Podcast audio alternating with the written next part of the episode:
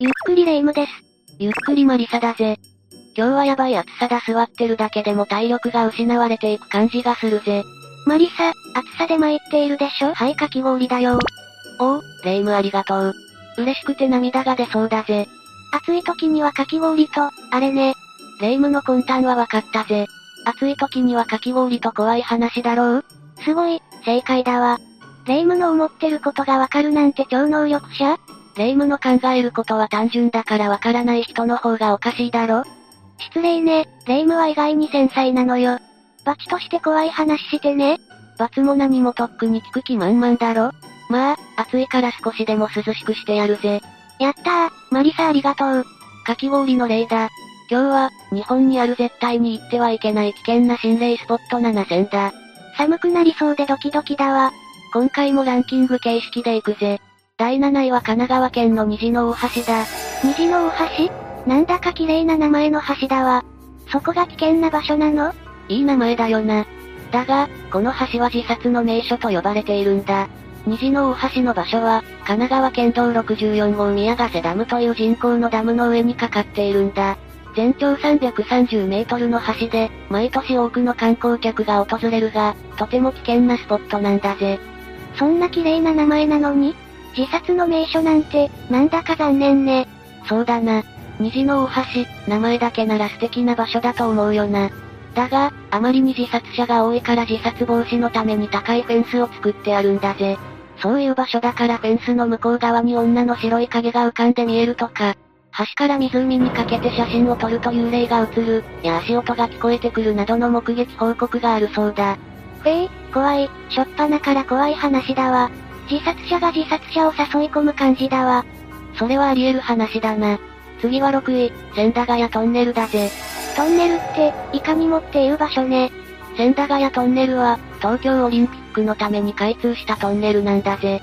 東京都内の JR 千駄ヶ谷駅から徒歩15分ぐらいの場所にあるんだ。1964年の東京オリンピックに合わせて完成したトンネルだ。それから実は、心霊スポットとして有名なんだぜ。やっぱり、霊夢すごいでしょ？すごいというか、うん、そうだな。トンネルには心霊スポットが多いからな。このトンネルの場合は、風水的な関係や磁場も影響していて心霊現象が後を絶たないんだぜ。都内でも曰く付きのスポットなんだ。磁場による影響でトンネルに入ると幻覚や幻聴体験が多いんだぜ。もしかして、他にも怖い体験をした人がいるのかしら？そうなんだ。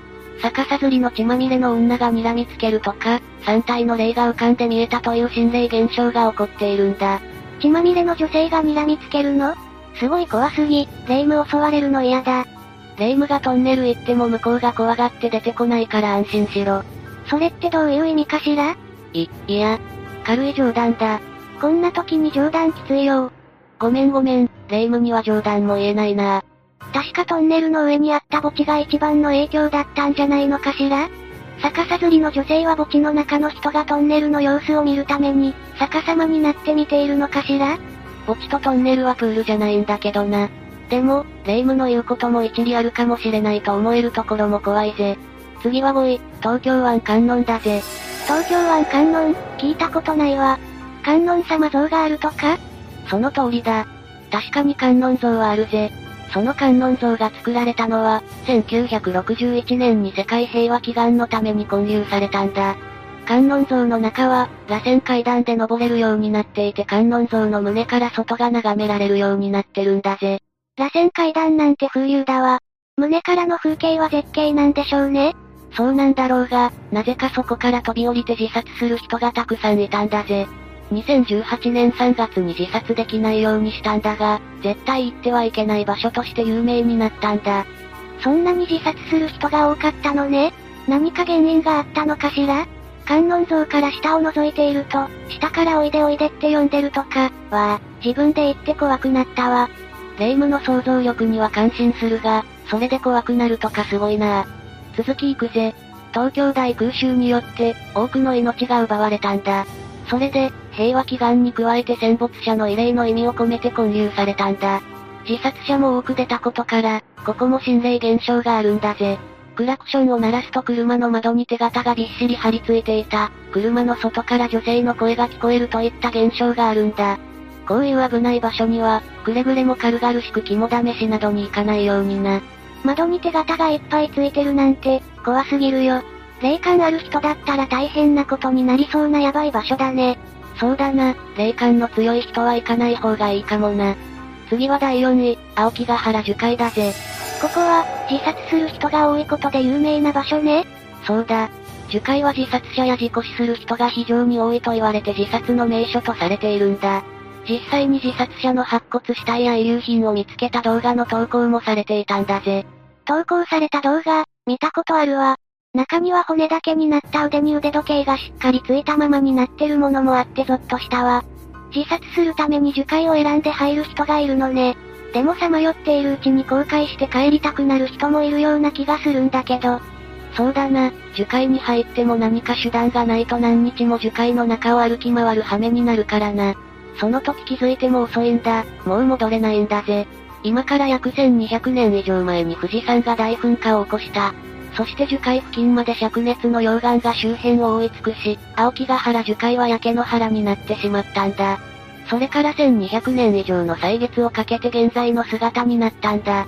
青木ヶ原は溶岩の上にできた地層のため、自鉄鋼が多く含まれてるから方位磁石は使えなくなるんだ。あたり全面、木々に囲まれてるから方向感覚もつかみにくいんだ。マリサ、一気読みね、話に割り込めなかったわ。でも溶岩が流れてから1200年であんな大きな樹海ができるなんて自然の再生力ってすごいと思ったわ。樹海は、やっぱり心霊現象が多いのかしら？自殺者や行方不明者が多いから心霊現象は数多くあるようだ。現象としては無数の手で引っ張られる。真っ白い手が袖を掴んだり、離したりを繰り返す現象もある。しかもその手は無数にあると言われているんだぜ。あと、女性の声で助けてという声が聞こえたり、人影が見えたという話もあるんだぜ。無数の手で掴まれたら、絶対そこから動けなくなるし気絶しちゃうわ。怖すぎるわ。これ以外にも心霊現象、まだいっぱいあると思うわ。そうだな、今回のものは報告されてる一部に過ぎないからな。それだけ数多いさまよう魂が救いを求めているのかもしれないぜ。それとも無念に死んだことに腹を立てて生きてる人間を道連れにしようと思っている霊もいるかもしれないぜ。次は3位、タラオ処刑場だぜ。滋賀県でも有名な心霊スポットなんだぜ。処刑場っていうと血生臭さと、恨みがこもった場所を想像して背筋がゾッとするわね。だよな。この処刑場にも成仏してない霊がいるかもしれないぜ。タラオ処刑場は、江戸時代に大官所の処刑場があった場所なんだ。多くの罪人などが処刑されて命を落としたと伝えられている場所だ。別名首切り場所跡とも言われてるんだぜ。処刑場で何十、何百人もの人が殺されるなんて、でも罪を犯してない人も間違えられて処刑されたりする可能性もあると思うとなんだかやるせないわ。やっぱりそういう場所だから心霊現象もあったりするのかしら？もちろんあるぜ。現象は下からガサガサと音がして、足元を見ると後ろに甲冑をつけた足が見えた。処刑で命を落とした首のない霊が現れる。車に無数の手の跡がつくなど、殺された多くの霊がさまよっている話があるんだ。怖すぎるわ。次は第2位、原城跡だ。長崎県南島原市にあるぜ。原城は1638年に起きた島原の乱であの有名な天草四郎率いるキリシタンの一騎軍が最後に籠城した城なんだ。天草四郎は知っているわ。学校で習ったもの。天草四郎は誰でも知ってるよな。昔魔界転生っていう映画があったな。懐かしいな。霊夢も見たよ。話は忘れたけど。話に戻ろう。天草四郎は重税と過酷なキリシタン弾圧に反発して、一騎軍の総大将として戦ったが幕府軍に鎮圧されて、原城に籠城した全員が処刑されたんだ。中には、女性や子供がいて、3万7千人の尊い命が奪われたんだ。3万7千人も？女性や子供も犠牲になったなんてひどい話ね。発掘調査が行われたんだが、そこで多くの人骨や十字架が発見されたんだぜ。原城跡には天草四郎の墓標や慰霊のために建てられた地蔵もあるんだ。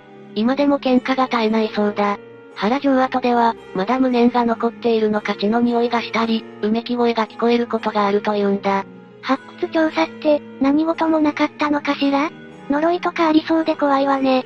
でも、人骨や十字架が一緒に発見されたっていうことはその中に天草四郎の遺骨も入っていたことになるわね。発掘した人も多くの数に驚いたことでしょうね。そうだな。何万もの人骨と十字架を見た発掘者は驚いたとともに、当時の光景が見えたのかもしれないな。最後は第1位、旧ソーダにトンネルだぜ。1位もトンネルなのね。夜トンネル通るのが怖くなってきたわ。そうだな。マリサも夜はトンネル行きたくないぜ。この旧ソーダにトンネルは、三重県津市にある三重県最強と呼ばれる心霊スポットなんだ。その理由は、ソーダにトンネルであった最悪な衝突事故が起こったのが原因と言われているんだ。1971年近鉄名古屋行きの特急電車と近鉄京都行きの特急電車が正面衝突事故を起こした。その場所がソーダにトンネルの中だったんだ。トンネル内に叫び声や悲鳴が響き渡りまさに地獄絵図のような絶望的な悲惨な光景だったという。事故の原因は、単純な連携不足による過失として処理されたんだ。死者25人、重軽傷者227人の大惨事だったんだぜ。旧ソーダにトンネル内で、最悪な列車事故が起こってしまったのね。トンネル内じゃなかなか身動きも取れないし、酸素も薄くなって本当に最悪な事故になってしまったのね。こういう突発的な事故に巻き込まれたら、本当にどうしたらいいのかわからなくなるわね。トンネルは事故後、すぐ復旧工事で新しいトンネルが開通して、今はそっちが使われているそうだ。事故があった方の旧ソーダにトンネルは修復されることはなく事故の悲惨さがそのまま残っているんだ。心霊現象もある。女性がトンネルの入り口に立っている。トンネルの中で女性の泣き声がするや。トンネルの中で何かを引きずる音がするという報告もあるんだぜ。怖すぎだわ。事故に遭った人たちの苦しみや恨みが今でも残っているんだわ。早く成仏できるといいわね。そうだな。事故死っていうのは、あっという間のことで本人たちにとっては自分が死んだという実感がなくてこの世をさまよってる霊も多いんだろうな。それに早く気づいて成仏してくれることを祈ってるぜ。今回の話はここまでだ。ご視聴ありがとうございました。